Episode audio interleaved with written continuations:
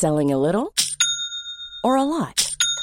Shopify helps you do your thing however you cha-ching. Shopify is the global commerce platform that helps you sell at every stage of your business. From the launch your online shop stage to the first real life store stage, all the way to the did we just hit a million orders stage. Shopify is there to help you grow. Shopify helps you turn browsers into buyers with the internet's best converting checkout.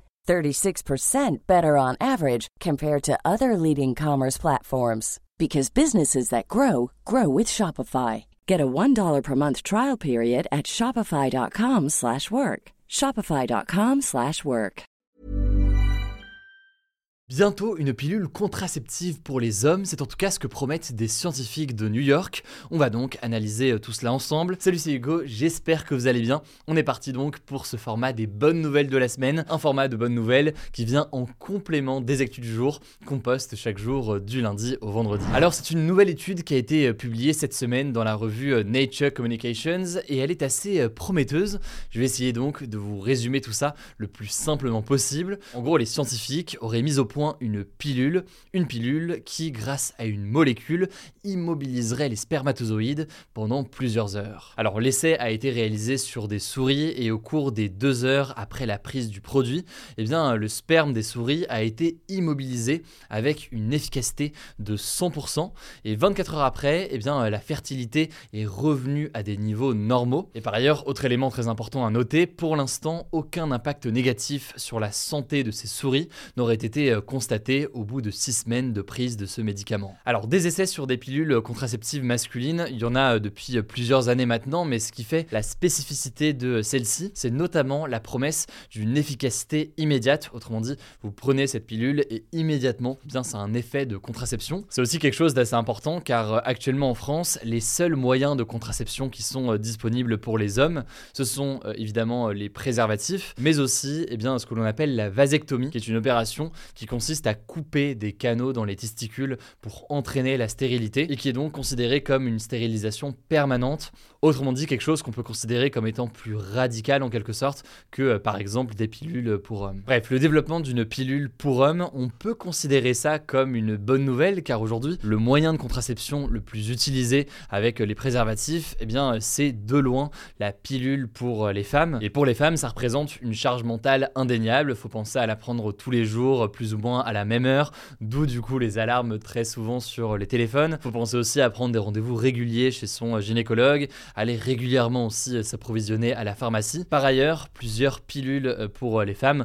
ont des effets secondaires parfois importants, des effets secondaires donc que les femmes doivent gérer. Bref, pour résumer, arriver à développer une pilule pour hommes, ça pourrait permettre à terme de mieux répartir cette charge mentale et avoir donc une alternative et un nouveau moyen de contraception pour ceux qui le souhaite. Bon après c'est très important de préciser que pour l'instant euh, l'étude reste à un stade précoce puisqu'elle a été euh, uniquement menée sur des souris. Les chercheurs envisagent donc d'entamer des essais d'ici à 3 ans sur euh, des humains. On verra donc évidemment ce qu'il en est, je vous tiendrai au courant sur ce compte. En tout cas avant de passer à la suite de ce format, je voulais juste vous dire que si jamais il vous plaît, eh bien n'hésitez pas à vous abonner directement eh bien, pour ne pas louper les suivants. Cet abonnement gratuit évidemment, il nous aide beaucoup dans notre travail. Et je passe tout de suite la parole à Madeleine qui est journaliste au sein de l'équipe pour euh, les autres bonnes nouvelles. Bonjour tout le monde, on commence avec une première actu et c'est une bonne nouvelle pour l'environnement. La déforestation de l'Amazonie au Brésil a chuté depuis l'arrivée au pouvoir du président Lula. En fait, au mois de janvier de cette année, qui est le premier mois de présidence de Lula, la surface de la forêt amazonienne qui a été détruite est 61% moins grande qu'à la même période l'année dernière. Sachant qu'à l'époque, donc en janvier 2022, c'était l'ancien président Jair Bolsonaro qui était au pouvoir. Bon, selon l'antenne brésilienne de l'ONG WWF qui lutte pour la protection de l'environnement, il est encore un peu tôt pour parler d'une inversion de la tendance, mais ça représente quand même une lueur d'espoir dans la lutte pour la préservation de la biodiversité. En effet, en fait, la forêt amazonienne abrite plus de 10% de la biodiversité mondiale avec 40 000 espèces de plantes, 3 000 espèces de poissons d'eau douce et plus de 370 reptiles qui sont mis en danger par la déforestation. Le président Lula a d'ailleurs pour objectif de stopper complètement la déforestation de l'Amazonie d'ici 2030.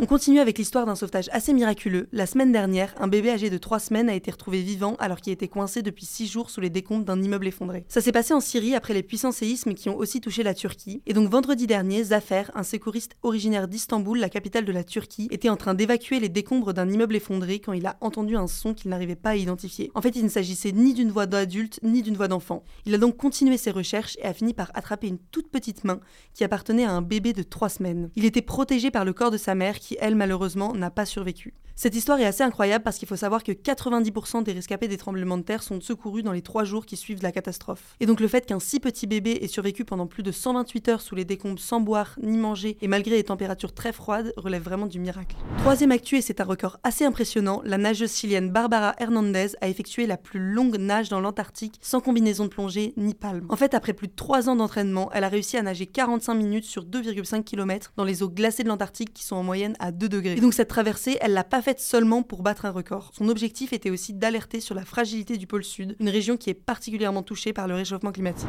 Quatrième info, en Bretagne, un groupe d'amis a monté un collectif qui a pour but de créer des réserves de vie sauvage. Alors en fait, l'association elle s'appelle Wild Bretagne et elle cherche à acquérir des terrains en zone rurale pour les protéger de toute activité humaine et donc pour permettre à la nature sauvage de se développer librement. Le collectif a lancé une première cagnotte participative pour acheter une jeune forêt de 18 000 m2 dans les côtes d'Armor. C'est donc l'équivalent de deux terrains de foot et demi et on peut dire que ça a été un succès. L'objectif de la cagnotte s'élevait à 7500 euros et finalement plus de 15 000 euros ont été récoltés. L'argent en plus servira donc pour les prochains projets d'achat de terrain et donc euh, si jamais ça vous intéresse, on vous met le lien de la cagnotte en description. Cinquième info, en Espagne, le Parlement a adopté en première lecture un projet de loi qui vise à limiter la maltraitance animale et les abandons. Cette loi a pour objectif de renforcer la protection des animaux, d'alourdir les peines en cas de mauvais traitement et d'abandon, mais aussi de délimiter davantage les devoirs et les responsabilités des maîtres. Et donc concrètement, si elle est définitivement adoptée, les personnes qui veulent devenir propriétaires d'un chien seront obligées de suivre une formation. Il leur sera interdit de laisser leur animal seul sans surveillance pendant plus de 24 heures sous peine d'amende. Par ailleurs, les animaleries auront un an pour arrêter complètement les commerces de chiots, de chatons et de furets. L'objectif de ça, c'est de lutter contre les achats compulsifs d'animaux et donc euh, le plus grand risque d'abandon, et aussi contre le sevrage précoce qui crée pas mal de troubles du comportement chez ces animaux.